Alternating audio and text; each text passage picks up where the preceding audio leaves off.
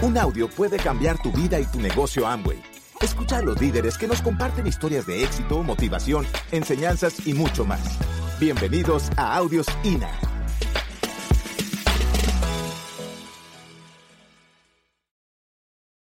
Yo cuando comencé a salir con Daisy, yo llegaba a la casa de ella y la recogía.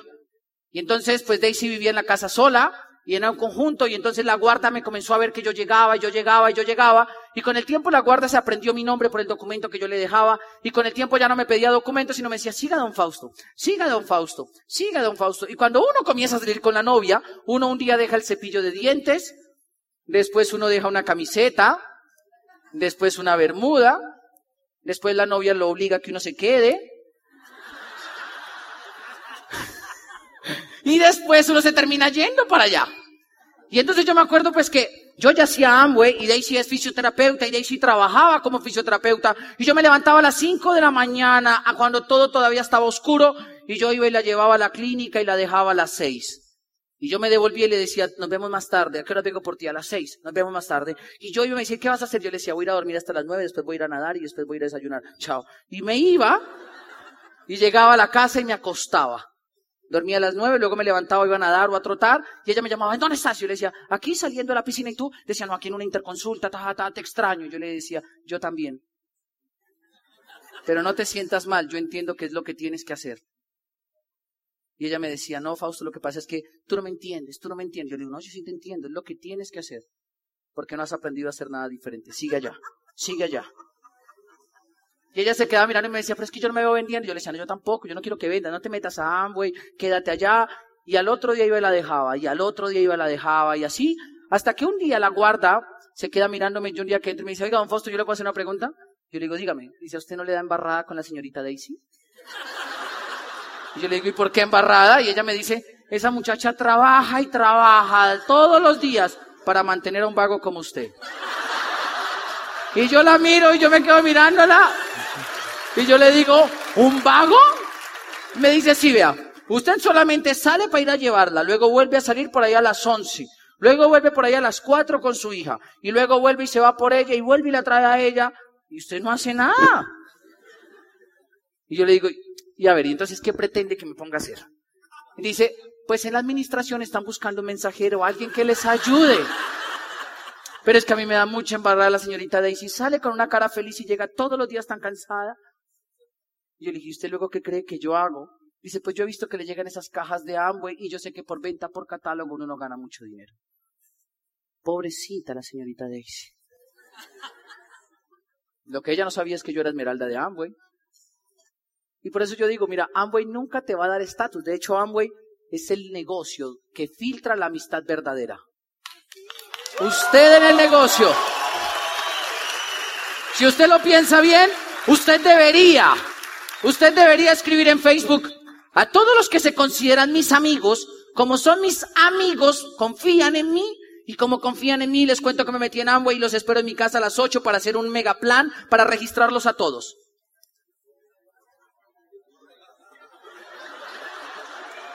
Yo les voy a decir qué pasó. Yo le dije, un día escribí en Facebook, amigos de Facebook, les quiero contar que me escribí en el negocio de Amway. Como todos son mis amigos, los quiero registrar a todos te han eliminado 200. Porque si uno es amigo de alguien, pero pana, parcero, así llave, cuate, uno normalmente le dice, hey, vamos a votarnos de allá. Y él dice, ¿dónde? De allá. Listo, hágale. Ni se vota, ¿sí o no? Y entonces uno en el negocio le dice, hey, mi cuata, mi, cuate, mi pana, mi llave, mi parcero, métete a conmigo. Y dice, no, qué boleta. Ese no es amigo. Y yo me di cuenta que entonces Amway probablemente no te dé el estatus, que muchas cosas sí lo dan, pero te da la libertad que nada allá afuera te va a dar.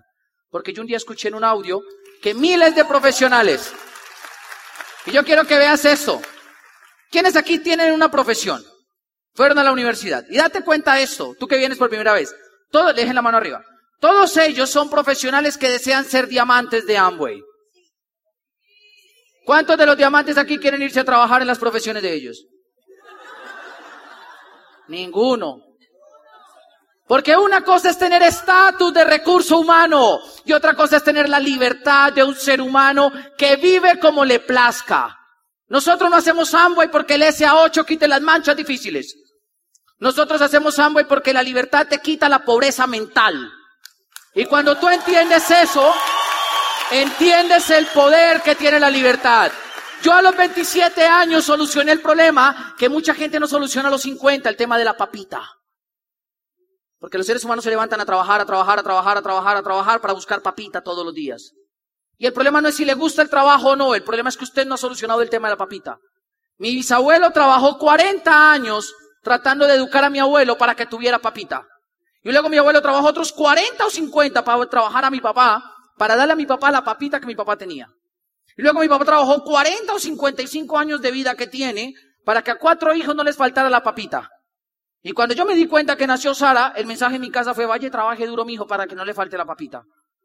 Y yo dije, y entonces si educo a Sara y no soluciono el tema de la papita, el único, lo único que le voy a poder decir a Sara es levántate, mi amor, duro, temprano a trabajar, cumple un horario y aguántate, porque no hemos solucionado el problema de la papita.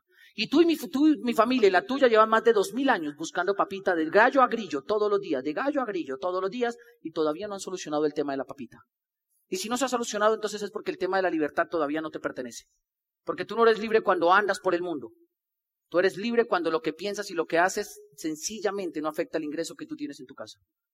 Y cuando entiendes esto, dejas de buscar ser un recurso humano que tenga estatus y te vuelves un ser humano que tiene libertad. Porque yo todavía no conozco el primer ingeniero que cuando se rompa el tubo en la casa le diga, espérate mi amor, trazamos una proyección de aquí para allá y trazamos una... Ni tampoco conozco un abogado que cuando esté discutiendo con la mujer le diga, espérate que me estás faltando el respeto de acuerdo al artículo tal, tal, tal, tal. Porque lo coge la mujer y... Ah. Es más, a mí me gustan los experimentos sociales. Y yo me acuerdo que recién yo entré al negocio, el tema del estatus era algo que me golpeaba muy fuerte, pues porque usted joven, exitoso a nivel educativo, una especialización, y yo me acuerdo que con el tema del estatus era duro, y un día escuché algo del estatus, y yo fui, me metí al baño y me empeloté.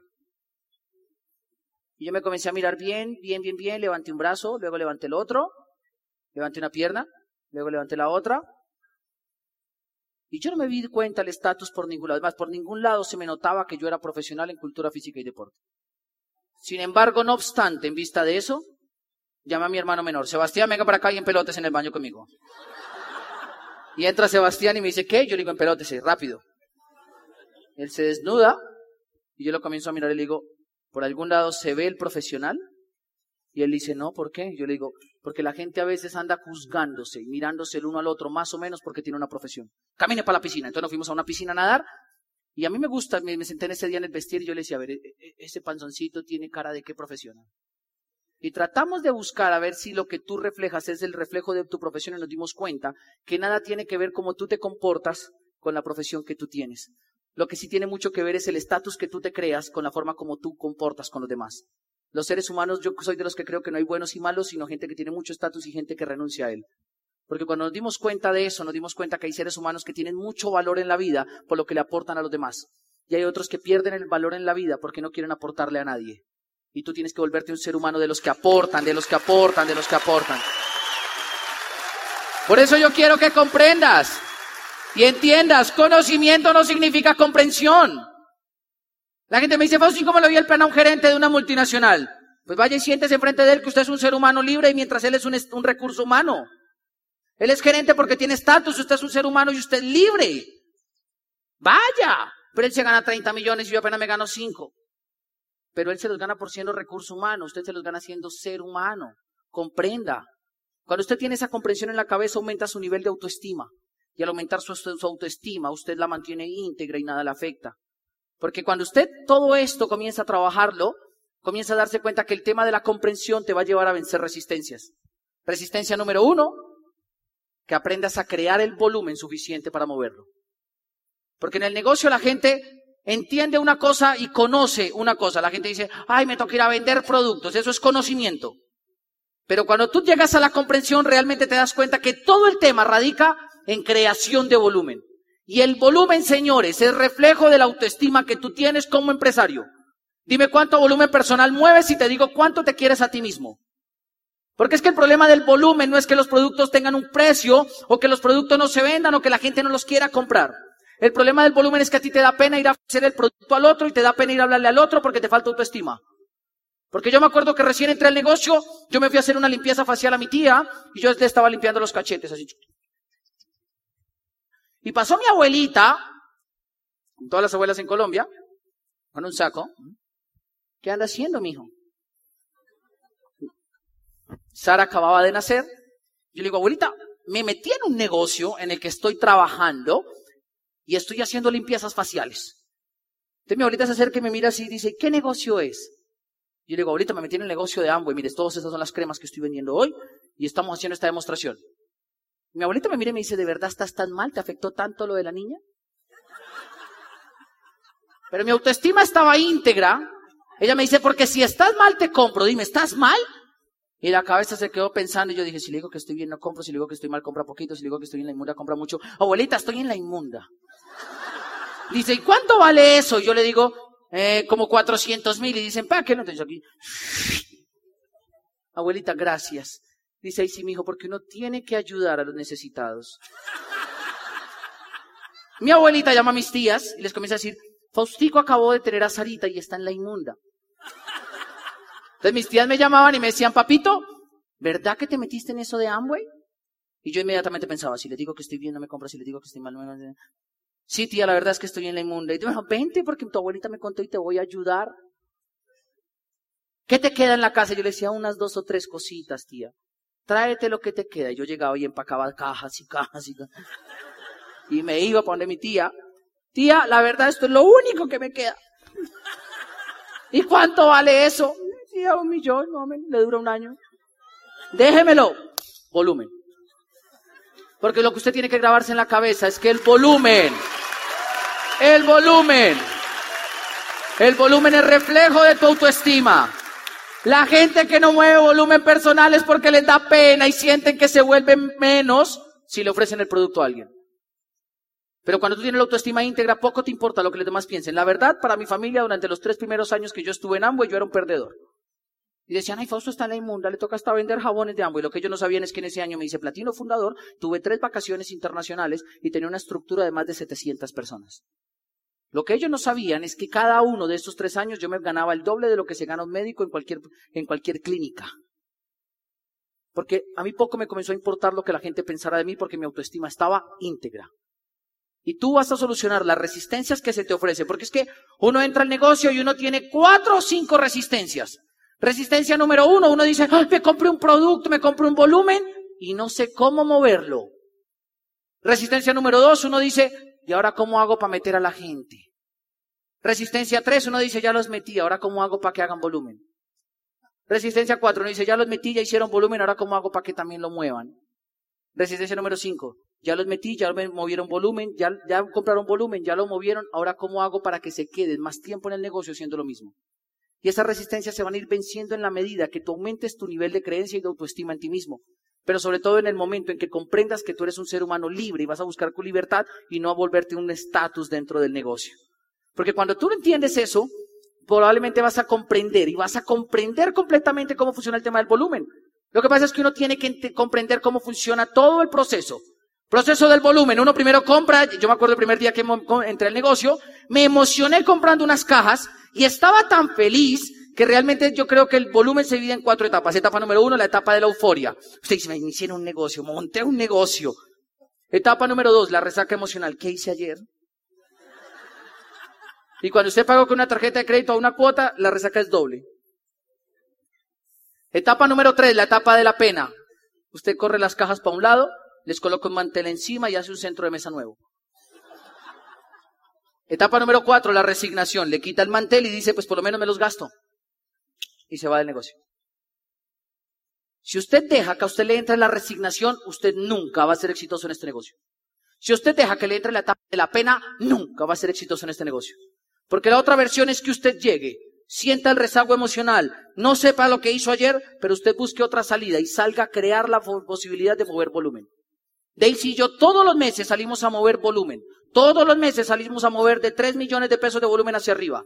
No porque necesitemos el dinero de la ganancia comercial, porque realmente la ganancia de nuestra red representa mucho más que la ganancia comercial, sino lo hacemos para mostrarle a nuestro equipo que es que realmente aquel que no está dispuesto a mover volumen no le va a funcionar.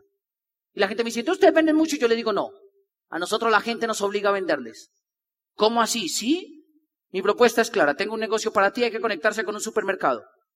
Me dicen, ¿y qué vamos a llamar supermercado? Se llama Ambo y si te conectas, lo compras todo más barato. No me interesa, entonces te los vendo yo más caros. Eso, yo te ayudo. Y como la gente dice que te compra creyendo que te ayuda y sintiendo que te ayude, pues deja que los buenos samaritanos no entren. Pero véndeles el volumen. Nosotros creamos paquetes de 200 mil, de 300 mil o de 150 mil. Y yo tengo una vecina en el noveno piso, yo vivo en el 12, ella en el noveno, y yo voy a nadar y ella también a veces a la misma hora. Y un día yo iba nadando mariposa y entonces se hacen olas y ella no sabe nadar y entonces el cuerpito le hacía así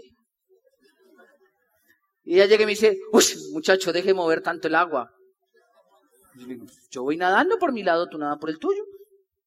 Y entonces ella me dice, pero es que usted manda mucha agua. Y yo le digo, ok, entonces cuando tú nadas yo me quedo quieto y cuando yo nado tú te quedas quieta, ok. Y así siguió y acabamos de nadar. Y ella me dice, ¿para dónde vas? Y yo le digo, para el apartamento. Ah, ¿tú vives aquí? Yo le digo, sí. Y entonces subimos en el ascensor y me dice, ay, ¿tú vives aquí en la torre? Yo le digo, sí. ¿Y en qué piso? Yo le digo, en el 12. ¿Y tú? Dice, en el 9. Y yo en ese momento llevaba las cosas mojadas en una bolsita que decía, I love Amway. Pero sí. Y ella me dice, ah, ¿y es que tú vendes Amway? Y yo le digo, sí. ¿Y tú? me dice, yo soy gerente de un banco. Y yo le digo, buenísimo.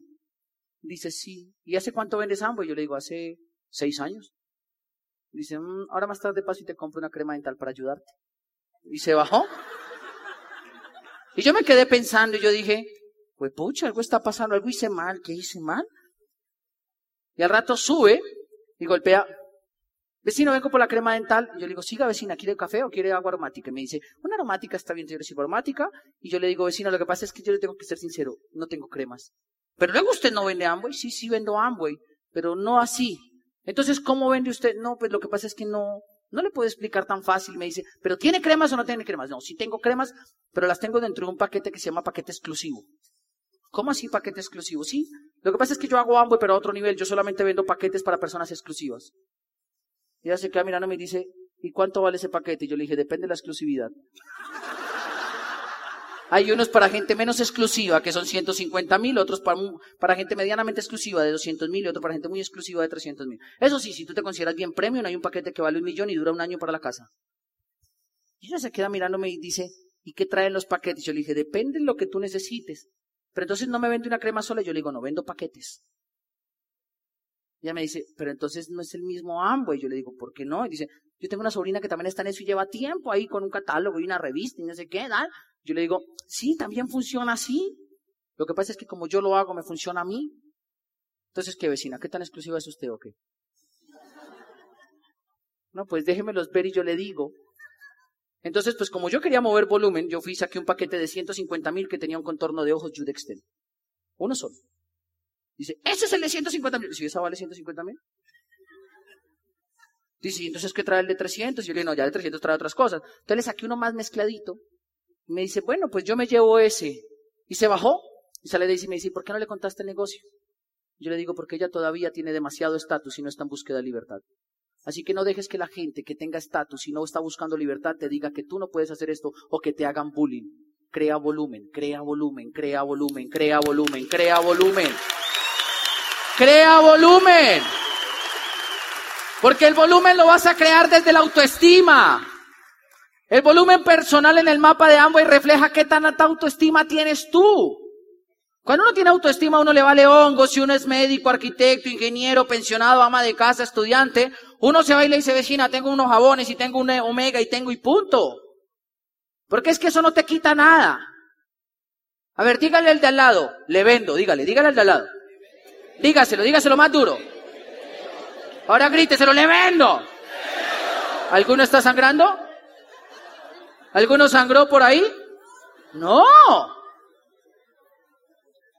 Ahora dígale, respóndale, le compro, respóndale. ¿Vio tan chévere que se siente? Eso se siente bacano. Ahora pregúntele, ¿me fía? ¿Por qué? Porque la gente tiene que saber que el volumen es consecuencia de la autoestima. Segunda resistencia, Fausto, ¿y cómo hago para meter la gente? Señores, no busquen conocimiento para meter gente, busquen comprensión en cómo lograr crear un equipo. Uno no tiene que salir a la calle a meter y meter y meter y meter, uno tiene que salir a conectar y conectar y conectar con más seres humanos. Un día en tu negocio vas a dejar de buscar perfiles y vas a comenzar a buscar seres humanos. Daisy es de las que dice que no basta con que las personas hagan bien el negocio, sino que personas de bien hagan el negocio. Y eso para mí fue realmente una lección grande en la vida. Al principio nosotros en el negocio buscábamos gente que tuviera dinero o gente que tuviera esto y lo otra profesión. Ahora buscamos gente que tenga un corazón dispuesto a servir. Punto y se acabó. Y de ahí para allá nos dedicamos a conectar y conectar y conectar y conectar con la gente. Porque es que si tú entiendes que a nosotros nos pagan por crear volumen y tú tienes claro que el volumen solo se crea o cuando lo mueves tú a nivel personal o cuando invitas a otro, pues enfócate en vencer esas dos resistencias. Soluciona el tema del volumen personal y soluciona el tema de conectar más gente. Señores, la materia prima de nuestro negocio es la gente. Peter Drucker decía que cuando uno coge una materia prima, y quiere un producto final, lo importante es que meta la materia prima en el proceso adecuado que transforme lo que trajiste en el producto que quieres mostrar. Señores, la materia prima de nosotros es la gente y el proceso es el programa educativo, el plan, la venta, la convención, el seminario y el producto es el diamante. Trae más materia prima porque el proceso está listo para precrear y crear y crear y crear diamantes. Nosotros pertenecemos a un mercado que es Colombia, donde hay 55 diamantes calificados. Pertenecemos al mercado más sólido de América Latina. Y estamos en Bogotá, que es el Disney del network marketing en el mundo. Y si tú tienes claro eso, trae más materia prima. Materia prima, proceso, resultado. Materia prima, proceso, resultado. Enfócate en solucionar el tema de la gente. Hay que conectar gente, señores. Seres humanos. Mucha gente. A veces me, a mí me causa gracia que a veces la gente me dice, Fausti, ¿cuánta gente tengo que meter para llegar a diamante? Después de hacer unos cálculos ya tenemos el número exacto.